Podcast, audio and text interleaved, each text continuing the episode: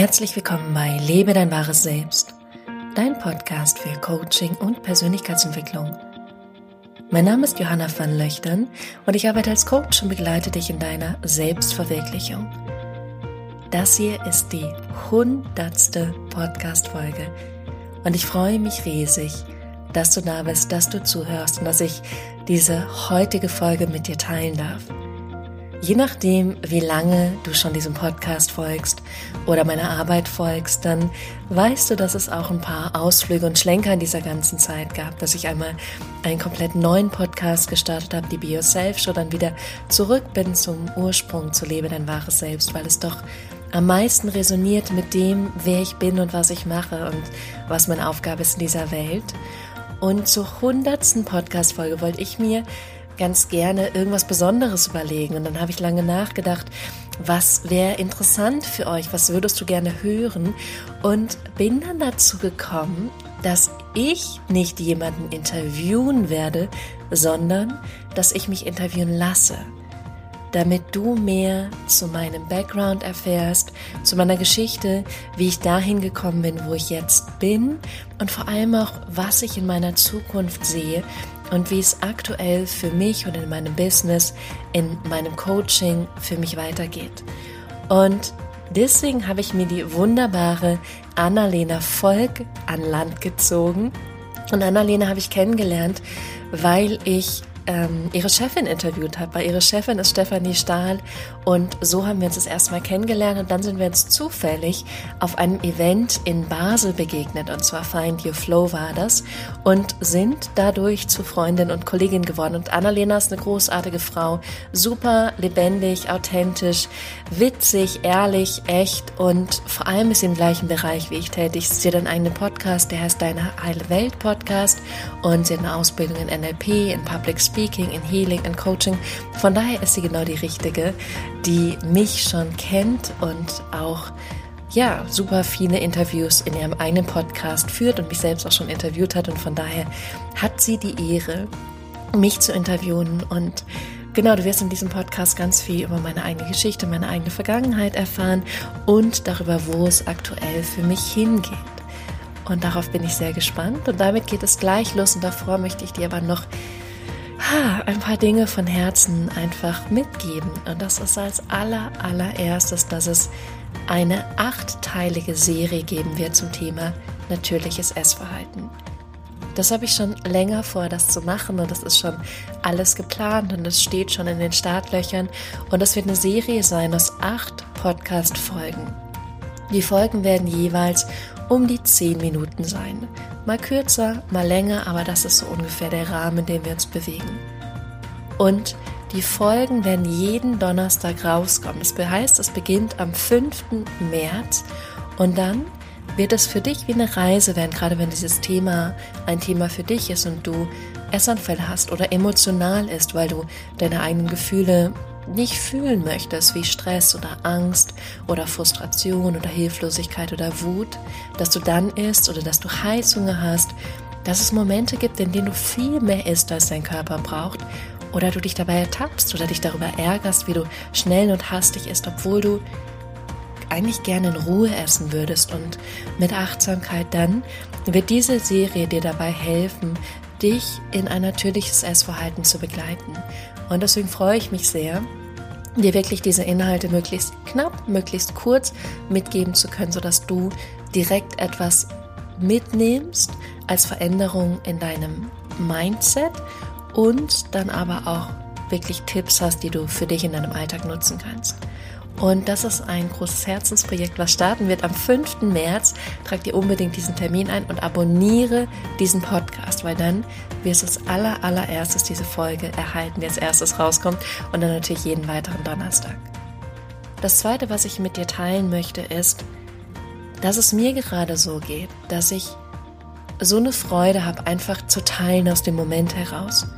Zu teilen, weil ich gerade eine Erkenntnis hatte oder weil mich gerade was bewegt hat oder weil ich was verstanden habe oder weil was passiert ist oder weil ich was in meinen Klienten sehe. Und ich denke, das könnte dir helfen. Und ich bin gerade so ein bisschen am Spielen mit diesem Gedanken, diesen Podcast nicht so stringent wöchentlich rauszubringen, sondern hinzugehen und zu sagen, sobald ich einen Impuls habe, nehme ich eine Podcast-Folge auf und veröffentliche diese Folge dann, wann auch immer es sein mag. Da fehlen noch ein paar Absprachen mit Menschen, die auch im Hintergrund ähm, sozusagen mit dafür verantwortlich sind. Und ich möchte aber schon mal dieses Gedankenspiel mit dir teilen. Und ja, ich glaube, dass der Wunsch, der dahinter steht, ist einfach mehr im Gespräch zu sein und mehr im Gespräch zu gestalten. Und ein Gespräch, was aus dem Moment kommt, aus dieser Begeisterung, aus der Fülle, aus dem Interesse, aus der Neugierde heraus, was im Moment passiert und das dann sofort rausgeben zu können, zu sagen, das ist das, was gerade wirklich wichtig ist oder interessant ist und eine Bedeutung hat. Und deswegen wollte ich dir das auch schon mal gerne mitgeben. Und wie gesagt, das ist ein Prozess. Wir schauen, was passiert. Erstmal sind wir bei dieser krassen hundertsten Folge und ab sofort steht immer eine Eins davor, wenn der Podcast weitergeht. Und das ist schon irrsinnig faszinierend, weil 100 Folgen sind eine ganze Menge und vielleicht bist du schon sehr, sehr lange dabei. Dann an dieser Stelle auch vielen, vielen, vielen, vielen, vielen, vielen Dank an dich. Und ich freue mich auf weitere 100 Folgen mit dir. Aber jetzt starten wir erstmal den Podcast. Ganz viel Spaß von meiner Seite und wir hören uns wie immer gleich.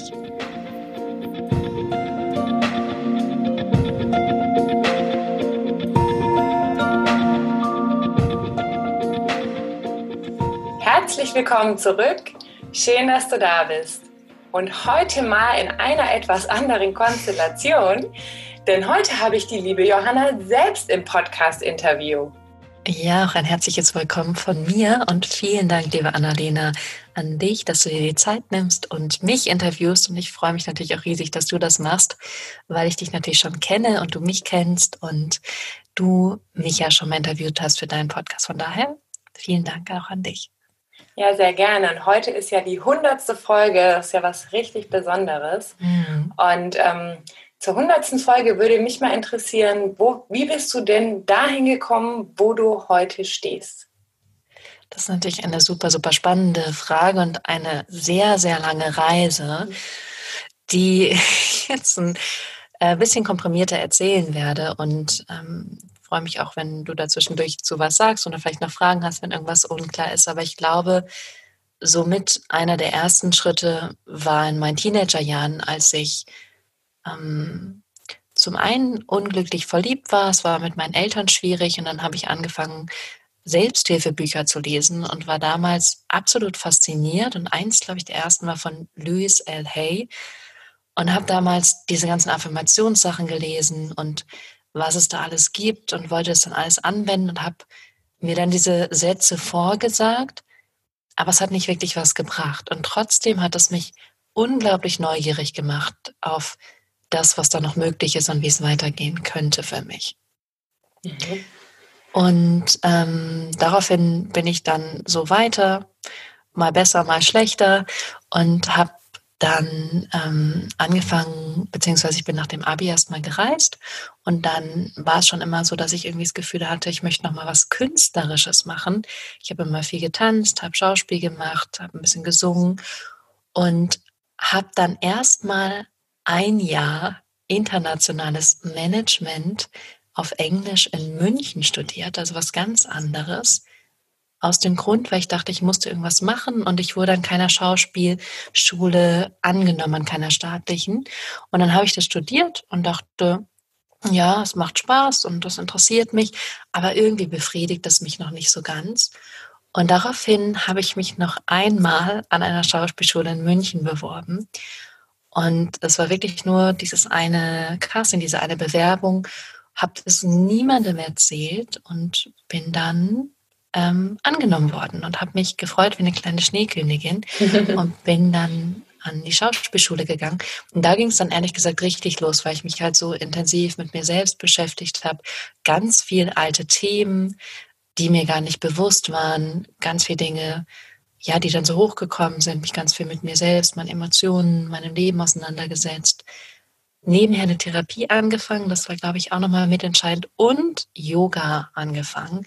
Und diese Kombination hat dann zum ersten Mal richtig, richtig krass gewirkt, dass ich wirklich gemerkt habe, wow, da kann sich was in mir verändern und ich kann richtig zufrieden und glücklich in meinem Leben sein. Ist es dann immer Teil der Schauspielausbildung, sich mit seinen eigenen Themen auseinanderzusetzen oder war das für dich einfach nochmal ein bisschen anders? Mhm. Ich glaube, das passiert einfach und es kommt einfach hoch, ehrlich gesagt, weil hm. authentisches Schauspiel heißt auch nichts zu spielen, sondern wirklich etwas zu sein, also wirklich diese Person zu sein und diese Rolle und wenn du jemand anderes so authentisch spielen möchtest und wirklich in diese anderen Gedanken, in die andere Körperhaltung, in die anderen Emotionen eintauchen willst, dann ist eigentlich erstmal das Fundament, dich selbst zu verstehen. Und das Schöne an der Schauspielausbildung ist ja auch, es wird einfach ganz, also eine mit der ersten Übung war, dass wir ähm, ich habe eine Methode gelernt, die heißt Meißner-Technik, und dass wir immer gesagt haben, was gerade im anderen losgeht, los ist. Also zum Beispiel würde ich jetzt sagen, du hörst aufmerksam zu oder du bist traurig oder du bist wütend. Und dann sagt der andere dir wiederum das zurück, was er gerade in dir sieht. Und dadurch werden halt sozusagen eigentlich die Schmerzpunkte auch gedrückt, von wegen, du hältst dich gerade zurück oder du hörst mir nicht zu. Und es passiert ganz viel, ohne dass eigentlich was gesagt wird. Und natürlich bringt dich das an den eigenen Schmerz und zu den eigenen Punkten, die du vielleicht sonst versuchst zu deckeln. Das passiert ja auch im Coaching und in der Therapie, dass dich einfach jemand spiegelt und mal sagt, hey, das ist eigentlich gerade los in deinem Leben. Von daher, ich glaube, in jeder Schauspielausbildung ist es so. Und das finde ich auch, deswegen, ich sage immer, jeder sollte eine Schauspielausbildung machen. hm. Cool. Was waren denn deine persönlichen Ups und Downs auf diesem Weg? Ähm,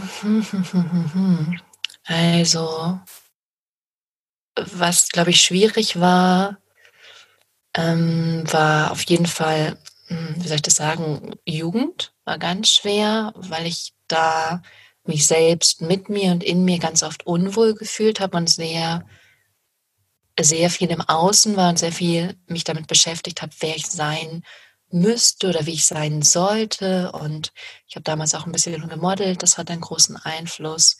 Hm, die Beziehung zwischen meinen Eltern war ganz schwer. Die haben sich dann auch später getrennt. Da gibt es auch schon mal eine Podcast-Folge dazu, weil die ja dann irgendwann wieder zusammengekommen sind. Das heißt, da war unglaublich viel los. Ich war unglaublich unglücklich verliebt. Oh nein. ja, und ein Riesen-Up dagegen war aber, dass ich mit 17 in Australien war. Das war wirklich eins, eins meiner, meiner Highlights, weil ich da so aus dieser ganzen, ja, auch schwierigen Zeit so ein Stück weit rausgekommen bin und meine Distanz gewonnen habe. Und dann, äh, das war unglaublich, unglaublich bereichernd für mich. Aber sonst fand ich, ich finde Teenagerjahre gar nicht so leicht. Ich weiß nicht, wie es dir damit ging oder den anderen, die hier gerade zuhören. Aber ich finde, es ist nicht, es ist echt eine schwierige Findungsphase, oder? Ja, also ich fand es auch wahnsinnig anstrengend. Mhm. Ja, weil, weil auch so die Frage ist, wer bin ich, äh, wo genau. gehöre ich hin? Und da ist, es hat ja auch viel mit Abgrenzung von den eigenen Eltern zu tun. Ne? Mhm. Und dann aber, ja, also auch so eine gewisse Orientierungslosigkeit ist da, glaube ich, auch so ein Stück weit normal. Und bei manchen ist es, glaube ich, halt mehr als bei anderen, ne? je nachdem, was halt auch passiert dann in diesen Jahren. Voll und ganz, ja. Und so wie ich jetzt mich wohlfühle in mir, das hätte ich mir damals gar nicht vorstellen können. So, wo ich jetzt denke, ah ja, das bin ich, dafür stehe ich, das ist mir wichtig. Das war damals noch ganz unklar. Das kennst du wahrscheinlich. Und wie bist du dann eigentlich zum Yoga gekommen? Also von hm. Schauspielschule zu Yoga ist ja auch nicht der direkteste Weg unbedingt, oder? Ah, ich finde es so witzig, weil wenn ich auf mein Leben zurückgucke, denke ich immer so, und währenddessen, was auch immer so, ich springe so, ich mache das, dann mache ich das und mhm. ich gehe einfach immer weiter zu dem, was mich interessiert, aber es hat damals keinen Sinn gemacht und jetzt macht es total Sinn. Aber wie bin ich zum Yoga gekommen? Ich weiß es ehrlich gesagt nicht mehr. Irgendwie war ich auf einmal im Yoga-Studio und habe mich unglaublich verliebt in Yoga und habe wirklich, habe sogar, Yoga war irgendwann wichtiger als, als Schauspiel für mich. Was meine eine Schauspiellehrerin auch gar nicht witzig fand. Ich weiß noch, da musste ich meine Übung machen und dann habe ich, ähm, war die Übung, dass ich, es ist ein bisschen schwer zu erklären, aber ich habe dann meine, ich, das war so, wie man musste sich selbst so Challenges setzen. Und meine Challenge war, dass ich einen Handstand übe ähm, für meine Yogalehrerausbildung. Und das fand sie irgendwie gar nicht witzig. Sie hat gemeint, ist das, ist das Yoga jetzt wichtiger als das Schauspiel? Und das, ich war total voll Kopf gestoßen. Aber tatsächlich ein Stück weit war es nicht wichtig, aber es hat mich in eine unglaubliche Zufriedenheit mit mir selbst geführt. Und das war echt wertvoll. von daher bin ich irgendwie ins Yoga gepurzelt, habe das dann ganz viel nebenher gemacht. Und es war einfach eine super Ergänzung im Endeffekt. Und ähm, es hat mich nochmal mehr zu mir geführt, neben, neben der ganzen Schauspielausbildung. Mhm. Wenn du jetzt sagen, also wenn du dich jetzt beschränken müsstest auf die mhm. drei wichtigsten Erkenntnisse, die mhm. du auf deiner Lebensreise bis heute hattest, welche drei wären das? Mm, die wichtigste Erkenntnis, also die allerwichtigste Erkenntnis ist auf jeden Fall, ähm, der eigenen Intuition, dem eigenen Gefühl zu vertrauen. Aus dem Grund, weil es ging ja dann noch weiter, dass ich dann, nachdem ich die Schauspielausbildung abgeschlossen habe, wusste ich nicht genau wohin. Dann bin ich nach Bad Nendorf und das hat sich damals richtig angefühlt. Da habe ich eine Ausbildung als Atemsprecher und Stimmlehrerin gemacht und bin von da aus dann nach Hamburg bis Praktikum. Und das waren immer Bauchentscheidungen. Und zwischendurch hat aber der Kopf sich eingeschaltet und hat immer wieder gesagt, Johanna, das macht doch jetzt keinen Sinn. Jetzt hast du eine Schauspielausbildung gemacht, jetzt solltest du Schauspiel weitermachen. Davor hatte ich internationales Management ein Jahr studiert, habe es nicht abgeschlossen. Also ich habe immer diesen Konflikt zwischen Kopf und Bauch gehabt und habe sehr viel auf meinen Bauch gehört. Und das war mit das Beste, weil es mich dahin gebracht hat, wo ich jetzt bin, in ein Leben, wo ich unglaublich viele Dinge mache, die mich erfüllen, wo nicht alles auch immer gut ist, aber ja, wo ich auf jeden Fall mich wohlfühle und angekommen bei dem, was ich mache. Also auf jeden Fall auf die eigene Intuition hören ist das Nonplusultra, auch wenn es mir heute noch manchmal schwer fällt. Mhm. Das zweite wäre, boah, Selbstliebe. Wirklich mich selbst so lieben, wertschätzen, anerkennen, wie ich bin.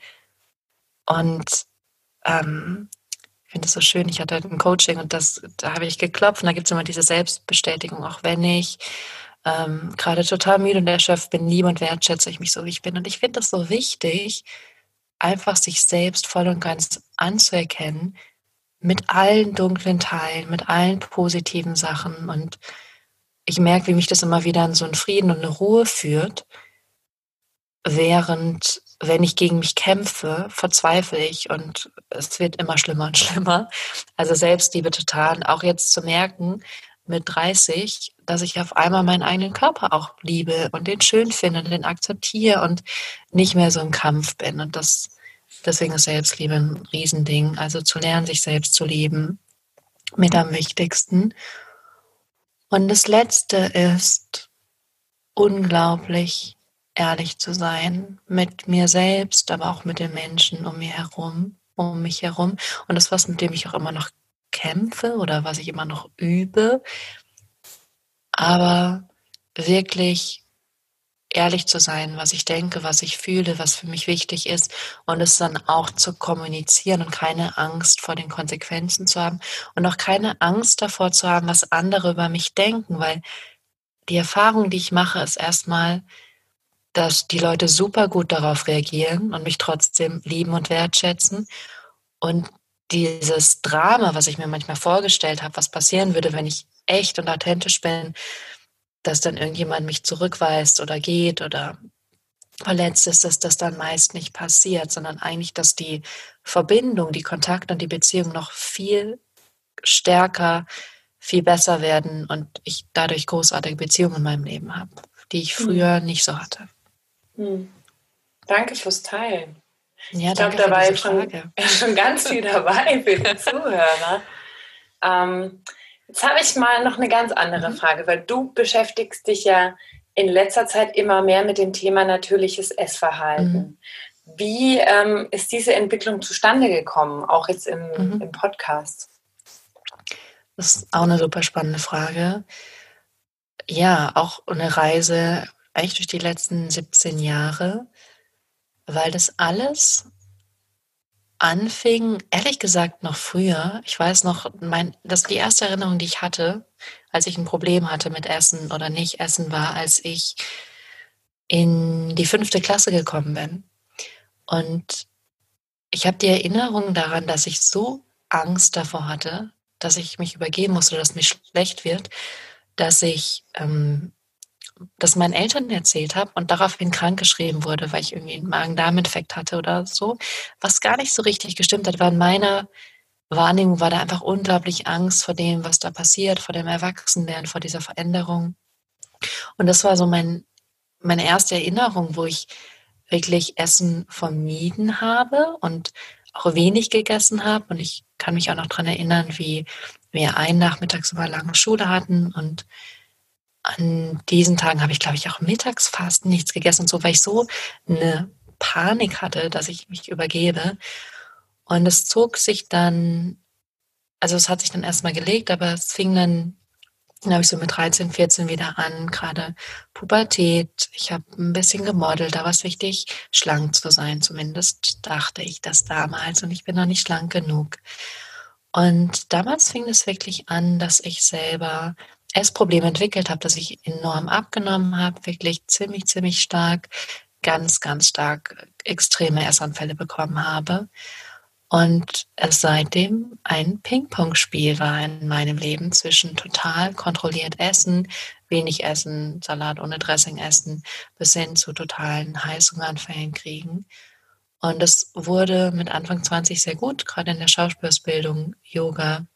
Und trotzdem hat es dann irgendwann wieder angefangen und ich habe gemerkt, da gibt es noch mal mehr, was ich so heilen darf und was noch nicht ganz in Ordnung ist, und mich da durch meinen eigenen Weg noch mal mehr auf die Reise begeben.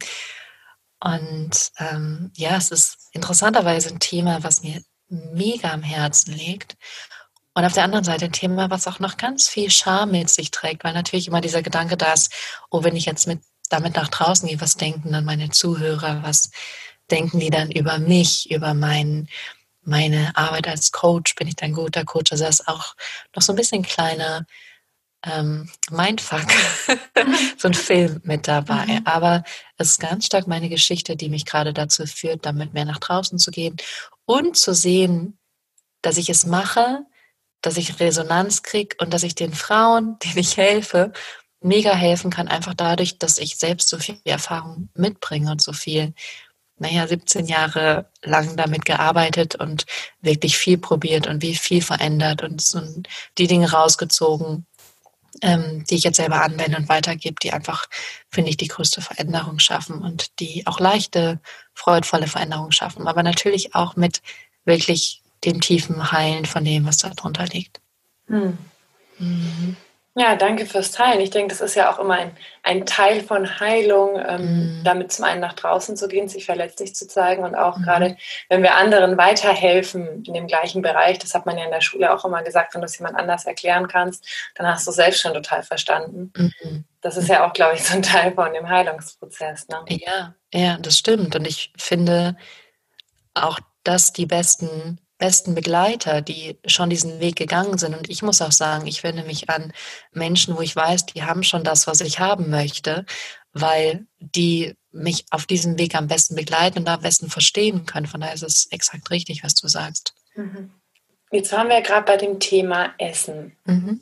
Wie machst du das denn selbst? Ähm, weil du sagst ja, du isst intuitiv, aber mhm. legst ja gleichzeitig auch Verbote auf wie Zucker mhm. oder Mehl. Mhm. Ist es kontraproduktiv? Also wirkt sich das auf diese Freiheit aus, mhm. die du durch dieses intuitive Essen fühlst oder nicht? Mm, ich glaube, es hat sich tatsächlich nochmal verändert. Ähm, das ist so ein bisschen das Gute und das Fiese an dem Podcast. Mhm. Es ist eine Begleitung, die, die die Leute mitkriegen, die diesen Podcast hören. Das heißt, sie kriegen dann immer Impulse mit und natürlich, genauso wie du, bin ich in Veränderung. Das heißt, was ich vielleicht vor einem halben Jahr erzählt habe, ist wahrscheinlich nicht mehr das, was ich heute noch mache, zu 1000 Prozent, sondern es verändert sich einfach. Und das ist, finde ich, auf der anderen Seite das Schöne an einem Podcast, weil es eben eine Begleitung und eine Entwicklung ist, die jemand durchgeht an Wissensschritten, an Dingen, die sich verändern. Und bei mir ist es tatsächlich gerade ein ultra spannender Schritt. Und deswegen sage ich auch nicht intuitives Essen, sondern natürliches Essverhalten, mhm. weil ich finde, ich, intuitives Essen hat mir sehr geholfen, erstmal mir alles zu erlauben und nicht mehr in erlaubt und nicht erlaubt zu denken. Also wirklich sagen, okay, also ich mittags eben Kuchen und genieße es voll. Und dann ist aber was passiert, nämlich in den schwierigen Momenten, in denen ich emotional doch wieder unter Druck stand oder ängstlich war, habe ich doch trotzdem wieder gegessen. Das heißt, es war nicht komplett weg.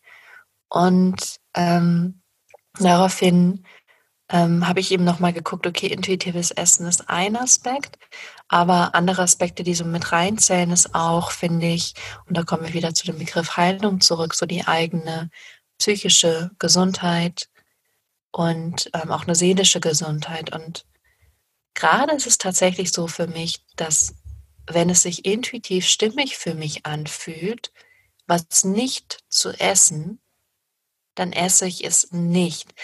Aber ich mache es nicht aus einer ähm, von meinem Gehirn heraus von einer Restriktion, sondern ich mache es aus einer liebevollen Verbindung heraus, weil was Tieferes in mir sagt, das ist richtig. Und um ein Beispiel zu bringen, um das klarer zu gestalten, ich habe zum Beispiel gerade eine Darmkur gemacht, bei der ist es so, dass ich keinen Zucker, kein, kein Gluten, keine Mehlprodukte, ähm, keine Milchprodukte esse, beziehungsweise die Kur geht jetzt noch bis morgen. Und es war aber keine Entscheidung, die ich getroffen habe aus meinem Verstand heraus, weil ich dachte, ich krieg dann etwas. Wenn ich das mache, dann werde ich schlanker oder so, sondern es ist eine Entscheidung, die ich aus einer liebevoll, liebevollen Perspektive heraus getroffen habe, indem ich einfach für mich was Gutes wollte und gesagt habe, das ist, das fühlt sich gerade stimmig von innen heraus an und es ist was, was meinem Körper und meiner Gesundheit einfach gut tut. Und das Resultat ist, dass mal gucken. Aber ich weiß gerade einfach, dass das richtig ist. Und dann ist es gut zu sagen, ich esse bestimmte Dinge nicht. Aber, und jetzt kommt das große Aber, ähm, ich war zum Beispiel letzten Samstagabend auf einem Geburtstag, äh, nicht auf einem Geburtstag, auf einer Feier und war da eingeladen und das war ich so ein kleines, waren irgendwie waren nur zu acht oder so und wir haben gekocht zusammen und eigentlich wollten wir um acht kochen und irgendwann war es dann zwölf und dann gab es Essen und intuitiv hätte ich da gesagt, ich esse jetzt nichts mehr und das sind auch Dinge, die ich sonst nicht esse, weil das irgendwie Käse und so. Aber von meinem Gefühl her war es richtig, es zu essen. Und dann habe ich einfach ein bisschen was gegessen. Also ich würde sagen, am Ende geht es um eine Balance und immer wieder einen Einklang mit sich selbst zu finden und eine Restriktion nur dann zu treffen, wenn sie wirklich auch im Einklang mit, mit, mit was tiefer in, tieferem Inneren ist und nicht um was zu bekommen, um zu, wenn du weißt, was ich meine. Wahrscheinlich mhm. schon, oder? Mhm. Das heißt, das wäre jetzt sozusagen auch deine Definition für ein natürliches Essverhalten, das, was du gerade gesagt hast, oder? Mm, ja, also ich, ich finde es ganz spannend, weil ich übergebe die Definition tatsächlich an meine Klientin, mhm. weil gerade bei intuitivem Essen ist es auch, es gibt auch eine Definition und bei natürlich im Essverhalten ist mir einfach wichtig, dass die Person für sich selbst entscheidet, was ist es genau, wie sie essen möchte. Mhm. Was genau versteht sie für sich unter einem natürlichen Essverhalten? Ich möchte das gar nicht vorgeben, sondern weil wenn ich das vorgebe, dann ist es wieder eine Restriktion. Dann heißt es wieder, Johanna hat gesagt, so und so muss ich essen. Das machen wir schon so viel. Wir orientieren uns so viel nach außen und sagen, das Sportprogramm muss ich machen. Oder ich muss mich jetzt genau ketogen ernähren oder so. Sondern zu sagen, wie möchtest du essen? Was genau fühlt sich für dich richtig an? Weil wir nehmen uns selbst nicht ernst. Unsere eigene Weisheit, unser eigenes Wissen, wie wir was unser eigener Körper uns sagt und dann zu sagen, was ist deine eigene Definition davon und mhm. die sozusagen aufzuschreiben und sich darüber klar zu machen, so möchte ich essen. Und es kann dann sein, dass du sagst, ähm, aus einer liebevollen Haltung heraus, weil ich weiß, es tut mir nicht gut. Zucker ist was, was ich generell nicht esse, aber in bestimmten Situationen, wenn es sich richtig anfühlt, könnte ich es machen. Aber da erstmal eine Klarheit reinzubringen und ich sage immer, für mich ist es eine physische Gesundheit, das heißt zu essen dann, wenn ich wirklich Hunger habe und aufzuhören, wenn ich satt bin und auch die Dinge zu essen, die meinem Körper gut tun, das spielt da auch mit rein. Dann ist es ganz krass eine psychische Gesundheit, weil die Wahrheit ist, wenn du dich selbst magst, wenn du dich selbst liebst und wertschätzt, und deswegen ist Selbstliebe auch so wichtig, dann gibt es gar keinen Grund zu überessen und zu viel zu essen, weil dann sagst du, das würde ich mir nicht antun. Das würde ich gar nicht machen. Ich fange nicht an, noch mehr zu essen, nur weil ich jetzt schon gegessen habe, sondern dann zu sagen, ich, ich höre mir selber zu, ich nehme mich ernst, ich äh, kann mich in den Arm nehmen, ich kann Grenzen setzen, ich kann Nein sagen, ich liebe mich selbst, ich wertschätze mich, ich habe ein gesundes inneres Ich, ich kann meine Emotionen fühlen.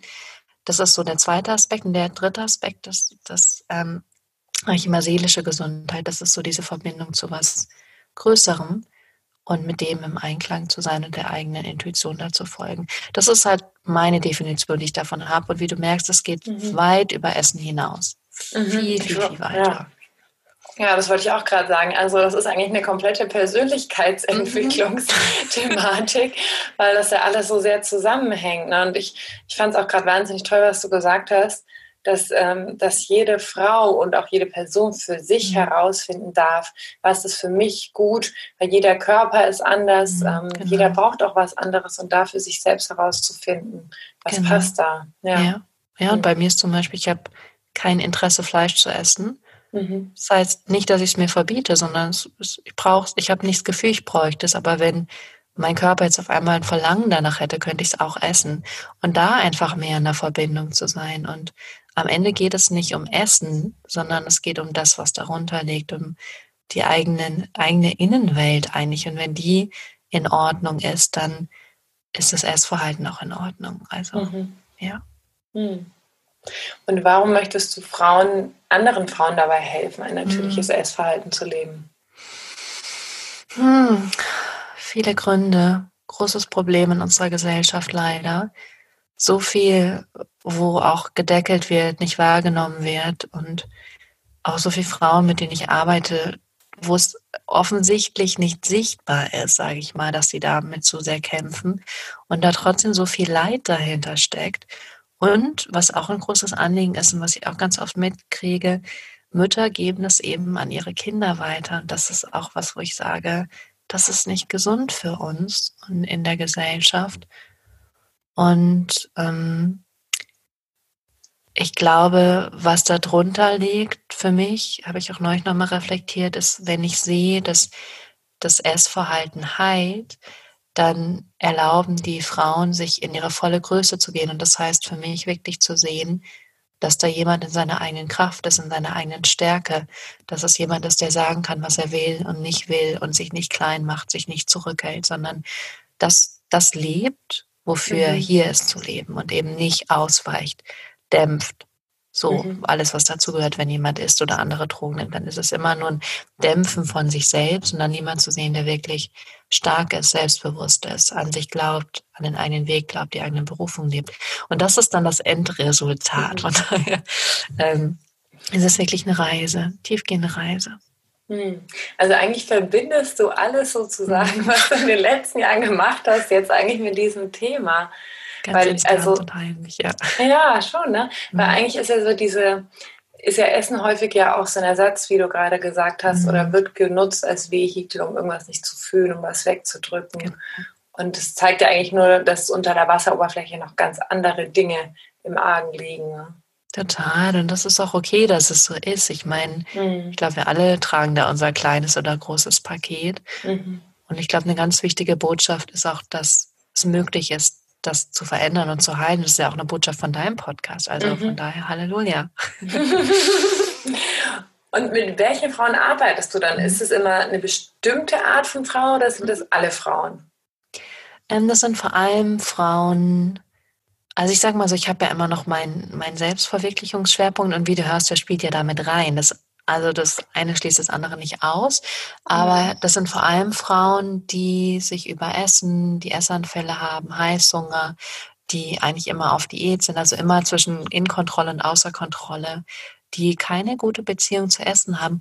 Und was sowas ist, was mir nochmal ganz stark aufgefallen ist, sind eigentlich zwei Dinge. Zum einen, dass ganz viel Angst da ist um Essen herum, ganz viel schlechte Gefühle und ganz viel ja so drüber nachdenken, darf ich das essen, halt das nicht essen, ist das jetzt okay? Es ist total egal, ob du ein Stück Schokolade mehr isst oder weniger, davon wirst du nicht dick werden. Aber wo die ganze Zeit nur sich die Gedanken um Essen drehen mhm. und immer um dieses, auch ganz viel Angstgefühle darum da sind. Und das andere, die sich zum Teil fremd in ihrem eigenen Körper fühlen, weil sie denken, irgendwie könnte ich, könnte mein Körper anders sein, aber weil ich eben so viel mich immer mit Essen dämpfe, fühle ich mich irgendwie fremd und nicht so wirklich ganz angekommen in meinem Körper. Also das sind die Frauen, mit denen ich liebend, liebend gerne arbeite, weil ich richtig merke, da kann ganz viel passieren. Hm. Das hört sich richtig gut an. mit welchen Methoden oder mit welchen Techniken arbeitest du denn mit diesen Frauen? Mhm. Ähm, mit welchen Methoden? Also ich fange mal ich mache, habe sehr viel Tools einfach gesammelt. Ich fange mal mit denen an. Das ist natürlich RTT, Rapid Transformation, ein kleiner Versprecher hier, Rapid Transformational Therapy. An dem Wort, finde ich, kann man sich auch nur versprechen. ähm, wo ich ganz viel mit dem Unterbewusstsein arbeite. Ähm, damit arbeite ich viel. Dann arbeite ich mit Tapping, mit innerer Kindarbeit. Das kennst du ja auch. Mhm. Ähm, Visualisierung, mit Coaching, Dankbarkeit, super wichtig eine Sache, die ich von meinem eigenen Coach gelernt habe, sind, ich nenne es mal oder ich nenne es gerne die Three Selves, die drei, drei Identitäten. Und das ist so das gesunde Ich, das traumatisierte Ich und so das beschützende Ich. Es geht ja auch so um die innere Kindarbeit. Aber das fand, fand ich nochmal für mich ganz stimmig, weil das traumatisierte Ich wird eben irgendwann traumatisiert und dann kommt das Schutz-Ich und schützt es. Und das gesunde Ich ähm, ist dann gar nicht mehr da, weil das Schutz-Ich sozusagen irgendwelche Me Mechanismen hat, so wie Essen, und versucht ähm, immer das traumatisierte Ich zu schützen, damit es das Trauma nicht nochmal fühlt oder erlebt und da wieder zurück ins gesunde Ich zu gehen. Gibt ganz viel Meditation. Ich liebe Atemtechniken, zum Teil Law of Attraction, Intuition, Achtsamkeit, Glaubenssätze, Intention. Also das, was immer gerade dran ist und das, was mit der Person am meisten resoniert. Mhm und im Prinzip mache ich es so, dass wir erstmal einen Status quo machen. Der ist meist nicht schön und meist, meist wollen die Frauen ausweichen und sagen, hm, das überspringen wir, können wir direkt die Lösung haben. nein. Ähm, nein, das, das funktioniert so nicht und das ist immer das gleiche Muster. Ich kann es nachvollziehen. Sozusagen, ich möchte sofort die Lösung haben. Kann ich bitte hier den Quick Fix haben? Aber mhm. es ist erstmal wirklich hingucken und sagen, wo stehst du gerade? Und von da dann einen eigenen Plan zu kreieren, sozusagen zu sagen.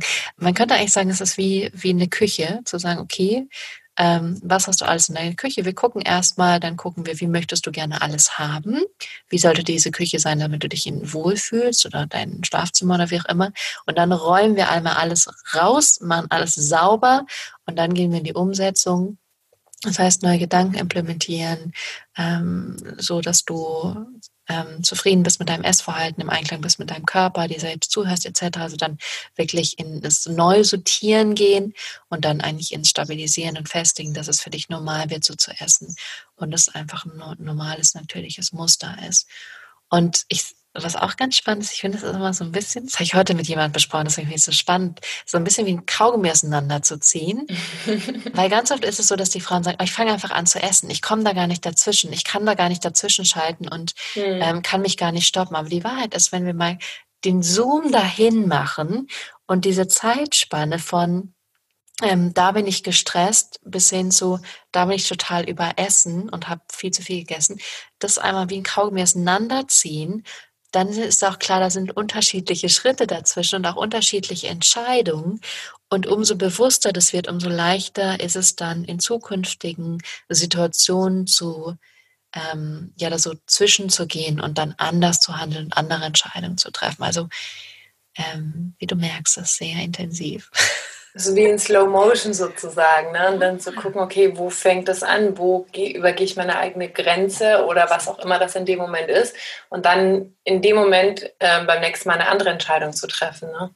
Genau, ja. genau. Und das, das, ich, es startet alles mit Bewusstsein. Umso mhm. bewusster du dir bist über dich, umso leichter kannst du andere Entscheidungen treffen und dann da wieder rausgehen und ähm, einen anderen Weg finden. Deswegen, ja, exakt.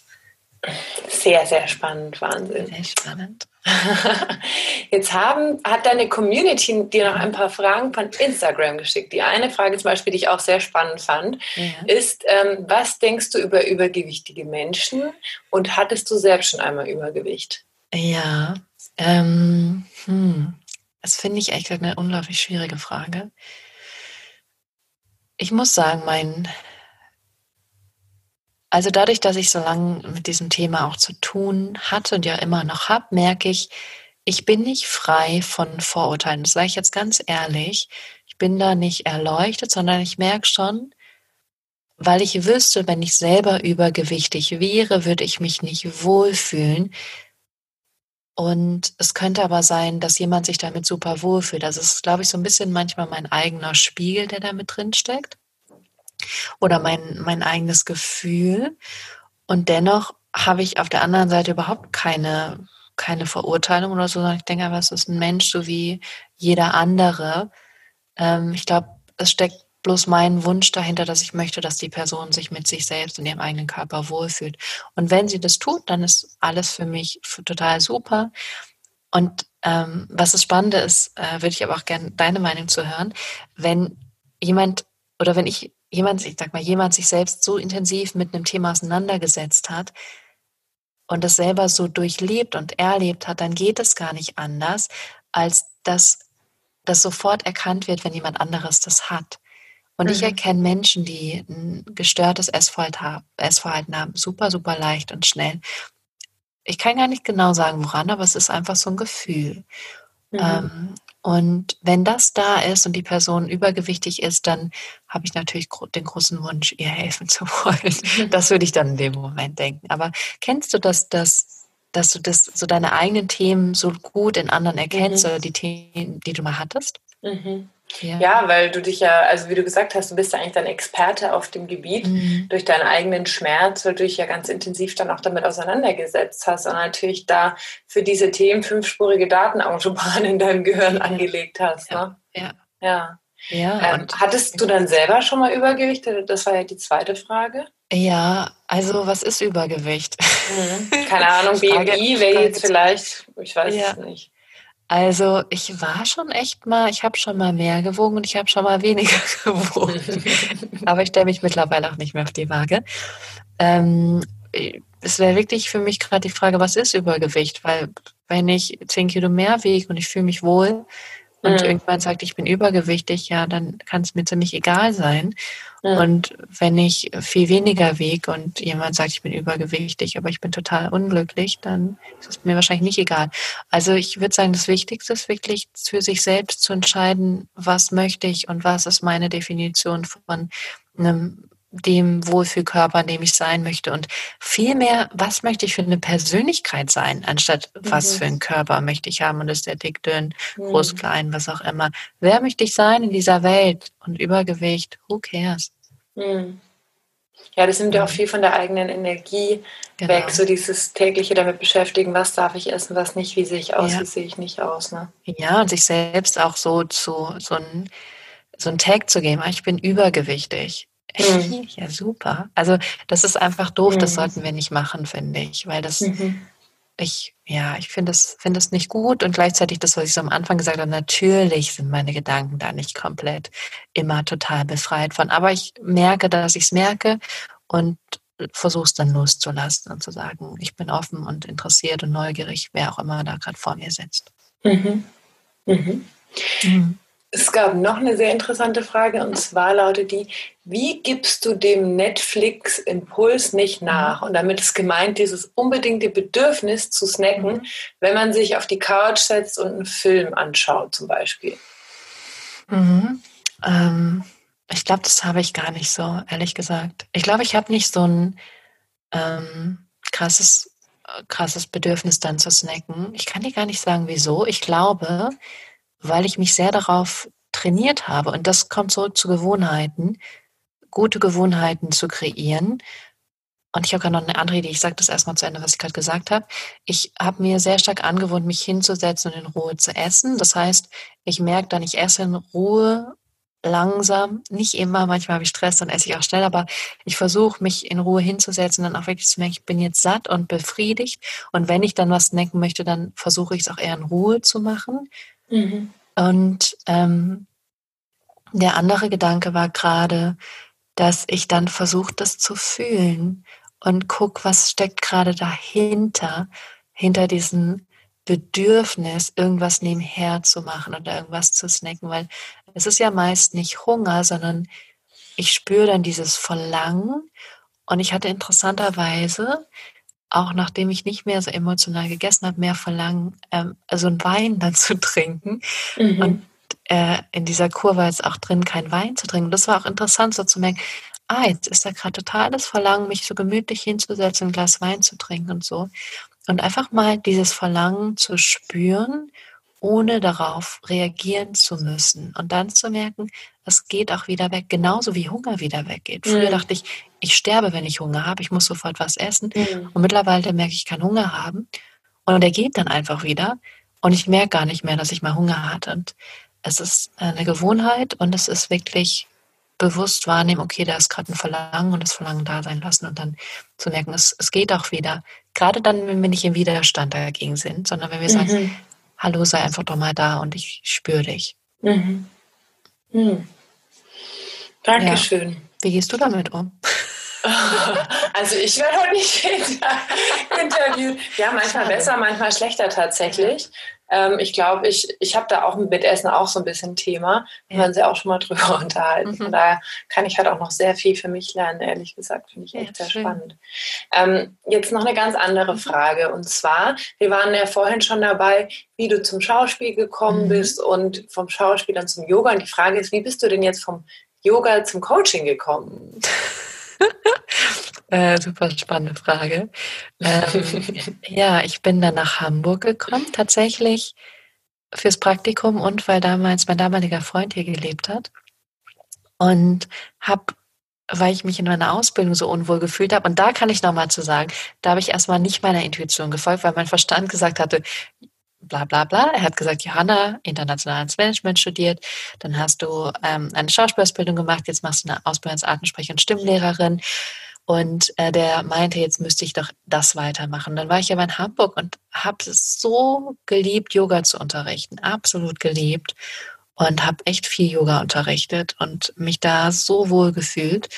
Naja, und dann kam es aber zu einer Trennung, hm. die ähm, ja ein ziemlicher Einschnitt in meinem Leben war, wenn ich sehr, sehr, sehr ehrlich bin. Und habe oder das hat mich dazu geführt, mein ganzes Leben in Frage zu stellen und mich immer wieder zu fragen, wofür bin ich eigentlich hier? Was, was soll ich eigentlich machen? Was ist meine Aufgabe?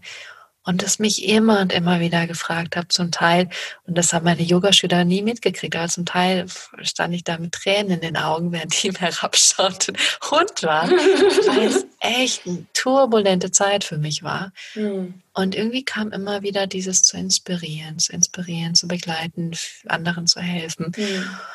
Und ähm, dann habe ich mein Heilpraktiker in Psychotherapie, die Ausbildung gemacht habe dann die Ausbildung im Tapping gemacht, weil ich das selber in meiner Psychotherapie gelernt hatte und das total wirksam und wirkungsvoll fand und sehr effektiv. Und dann fing das so an und habe gemerkt, boah, da bin ich im Eins zu eins Kontakt, da merke ich richtig, wie sich was bei den einzelnen Personen bewegt. Und ich bin so direkt mit dabei. Im Coaching war es, äh, im Yoga war es immer so die Gruppe und mhm. im Eins zu eins Coaching habe ich dann gemerkt, boah, da ähm, passiert richtig was in diesem gemeinsamen Kontakt.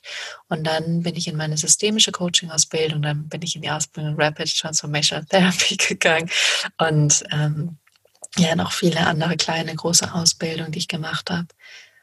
Und von daher war der Weg dann für mich relativ so smooth im Englischen. Mhm. Und dann bin ich so ganz langsam, habe ich die Yogastunden reduziert, hatte dann meine ersten Coaching-Klienten. Dazu muss ich auch sagen, ich habe aus, diesen, aus dieser Trennung heraus angefangen, einen Newsletter zu schreiben, der auch ein großes Herzensprojekt von mir ist, der meistens Sonntag rausgeht, jeden Sonntag. Und mhm. ähm, dadurch hatte ich natürlich schon eine Community und dann habe ich da das Coaching beworben. Da hatte ich meine ersten Coaching-Klienten, auch viel über ähm, so ein Netzwerk, Freunde, die mich empfohlen haben. Und dann habe ich das einfach stetig, stetig immer weiter aufgebaut. Und ich glaube, das ist auch wirklich ein Riesentipp. Dranbleiben, dranbleiben, weitermachen, nicht aufhören, wenn irgendwas nicht klappt.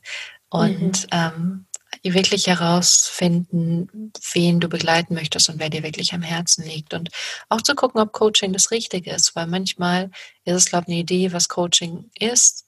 Ähm, aber du merkst, wenn du richtig bist, wenn du das Gefühl hast, du bist angekommen und du möchtest nichts mehr anderes in deinem Leben machen. Und so ist es bei mir mit Coaching. Und das heißt, der Weg war so nach und nach. Und ich glaube, ich habe viele meiner Coaching-Klienten aus dem Yoga. Und ich hatte tatsächlich erst heute ein äh, Gespräch mit einer Yogaschülerin von vor drei, vier, fünf Jahren. Hm. Ähm, kann gar nicht sein. Mehr als fünf können es nicht sein, solange lebe ich noch nicht in Hamburg. Doch, ich glaube, seit vier Jahren, jetzt viereinhalb Jahren. Ähm, aber total spannend. Also so kommt es irgendwie und wenn es das Richtige ist, dann funktioniert es auch und dann kommen die mhm. Sachen auch zu dir. Mhm. Genau. Dann schickt das Universum sozusagen das, was du aussendest, zu dir zurück. Genau, und dann merkst du auch, es kommt, es kommt von allein und es kommt in so einen Fluss und die Dinge fließen einfach und das ist stimmig und richtig. Hm, das hört sich richtig gut an. Ja, macht das alles, ist wunderbar. Jetzt habe ich noch mal eine ganz andere Frage, die auch von einer Person aus deiner Community gestellt wurde. Und zwar, hast du einen Lieblingswitz? Und wenn ja, dann erzähl ihn doch bitte. Mhm. Leider nein, ich bin eine totale Katastrophe im Witze erzählen. Ich kann die mir nicht mehr. Also ich, ich glaube, das ist das Witzigste. Ich, ich weiß es nicht. Ich mag total Moment so Comedy, sowas so einfach in, in der Situation entsteht. Aber wenn mir jemand einen Witz erzählt, finde ich den witzig, aber ich vergesse ihn wieder. Und deswegen finde ich echt schlecht im Witze erzählen. Aber vielleicht kommt mir irgendwann einer, dann teile ich ihn im Podcast. Okay. Ich wollte gerade sagen, ich habe leider auch keinen, ich gehöre nämlich zu der gleichen Kategorie wie du. komisch, oder? Ja, komisch, ja. Und ich glaube manchmal auch, vielleicht geht es ja auch so, ich bin einfach zu tief, tiefgängig für Witze, weil ich immer alles so tief begreifen und analysieren und was steckt dahinter. Vielleicht ja. ist da ein Witz einfach zu oberflächlich. Genau. So geht es mir damit. I don't know why. Okay, jetzt habe ich noch, also jetzt sind die Instagram-Fragen auf jeden Fall durch, aber jetzt mhm. habe ich noch eine andere Frage. Und zwar, wie geht es denn jetzt weiter? Jetzt hast du sozusagen 100 Podcast-Folgen hinter dir. Mhm. Wie denkst du denn vom heutigen Zeitpunkt aus, wie geht die Reise denn weiter, so die nächsten 100 mhm. Podcast-Folgen oder mit deiner Arbeit? Ja, verrückt, ne? Also mhm. allein, dass es 100 sind. Ähm, Total. Ähm, Finde ich irgendwie viel und irgendwie auch wenig, weil es echt schnell ging, gefühlt. Mhm. Und ich mich so irgendwie so an den Anfang erinnern kann und alles dazwischen. So ein paar Dinge sehr stark und ein paar nicht. Also echt verrückt, wie die Zeit verrennt. Ähm, aber was gerade wirklich ein großes Herzensprojekt ist, ist das Thema natürliches Essverhalten mehr voranzubringen, einfach um da mehr Frauen mitzunehmen und mehr Frauen die Möglichkeit zu geben, da auf allen Ebenen, psychisch, physisch, seelisch wirklich in Einklang zu kommen und zu heilen. Und da eine Gruppe zu machen, ich glaube, das weißt du noch gar nicht, was gar nicht, ob ich erzählt hatte. Erzähl doch mal ähm, davon. Ja, ich möchte auf jeden Fall eine Gruppen, Gruppenmöglichkeit ähm, erstellen und bin da gerade sehr, sehr eifrig dran, wirklich sehr eifrig und freue mich auch und habe da voll ja, voll, voll Spaß gerade dran, das zu entwickeln. Das wird auf jeden Fall kommen, wo ich dann mit Gruppen, ich bin gerade so bei zehn Frauen zusammenarbeiten werde. Vielleicht werden die kleiner. Ich muss mal gucken, also wirklich ähm, exklusiv, auch sehr nahe, sehr persönlich, natürlich auch alles geheim. Das ist sehr wichtig und das verstehe ich auch, dass das einfach ein Thema ist, was so schambehaftet ist, dass viele Frauen auch sagen, ich möchte lieber eins zu eins Coaching oder ich möchte lieber ähm, dass ja, dass es alles wirklich äh, nichts nach draußen geht und so. Aber die Wahrheit ist, ähm, so viele Frauen haben da ein Thema mit und ich war vor einem Jahr, war ich auf so einem Event und da habe ich das zum ersten Mal so erzählt, dass es die Richtung ist, in die ich gehen möchte. Und da war ein Mann dabei und hat gemeint, Johanna, sogar Männer haben Thema damit. und ich war so total so, echt? und klar, also weil es irgendwie so präsent in unserer Gesellschaft ist und weil wir irgendwie sonst alles haben und, und es uns so gut geht. Aber und ich finde, so Gruppensachen sind einfach mega, weil wir können so viel voneinander lernen. Und deswegen mhm. finde ich das auch schön, das auch zu haben. Ich werde auf jeden Fall weiter meine langfristigen Coaching-Begleitung machen, weil das mir unglaublich viel Spaß macht. Und gerade ist es so ein Stück weit, dass ich das Gefühl habe, da entwickeln sich neue Sachen und ich nehme mir gerade einfach die Zeit und vor allem die Liebe und die Freude dran, das zu entwickeln und da wirklich ähm, ja auch so eine Klarheit und eine Linie reinzubringen. Habe mir da auch nochmal Unterstützung geholt von jemandem, was mir auch wichtig ist, immer wieder jemand zu haben, der von außen drauf schaut. Und so ein Stück weit zu bewegen, dass es vielleicht nicht mehr so ein Tabuthema ist und dass ähm, ja es mehr auch schon, ja, einfach klar ist, Frauen dürfen normal natürlich essen, wann sie wollen, was sie essen, worauf sie Lust haben. Kinder dürfen das, äh, Teenager, Frauen, Jungs, Mädchen, was auch immer dürfen das. Und das nochmal ein bisschen mehr nach draußen zu bringen. Und ansonsten mich selbst ganz stark nochmal weiterzuentwickeln. Ich glaube, das wird auch nochmal ein großes Thema für dieses Jahr. Und liebe Annalena, tatsächlich ist mein mein Vorhaben für 2020 das Wort Heilung. Und ich finde, ich habe schon, ja, das ist das Thema von Annalenas Podcast. Ich habe es im Intro gesagt, aber so, dass ihr es nochmal wisst. Und ähm, ich kann gar nicht genau sagen, was es ist, aber ich habe das Gefühl, da gibt es noch ein paar tiefere Ebenen, auf denen ich heilen darf. Und ich habe echt ein paar verrückte, verrückte Sachen vor, gerade jetzt in nächster Zeit. Ich habe, ich gehe demnächst zu einem Heiler. Ich habe gerade noch mal einen ganz tollen Coach, der mich begleitet, die mit mir klopft. Ich habe, ich werde so eine Inner Voice Session machen mit einer, ähm, die heißt äh, Jess Lively vom Podcast ähm, The Lively Show. Also eine Zwei-Stunden-Session, wo du ganz tief mit dir in Kontakt kommst, mit deiner Intuition. Und warum erzähle ich das jetzt alles? Ich glaube, dass da noch ganz viel sowohl bei meiner inneren Reise passieren wird, als auch ähm, in meinem Business, weil, und das ist die Core-Essenz von allem gerade, die, die Kernessenz, dass wenn ich im Inneren ähm, Einklang bin und in Frieden und ich mich in mir gesund fühle und in meinem gesunden, authentischen, großartigen Ich bin, dann kann ich am meisten diesen Frauen oder vielleicht auch diesen Männern dienen und ihnen dabei helfen, in natürliches Essverhalten zu kommen. Das heißt, der Podcast wird weitergehen. Er wird sicher immer noch eine Mischung sein aus natürlichem Essverhalten und Selbstverwirklichung. Und ansonsten bin ich sehr, sehr, sehr offen und sehr gespannt, was noch kommt und was zu mir kommt und was ich selbst entwickeln werde. Wahnsinn. Das war ein richtig toller Schlusssatz, denke ich.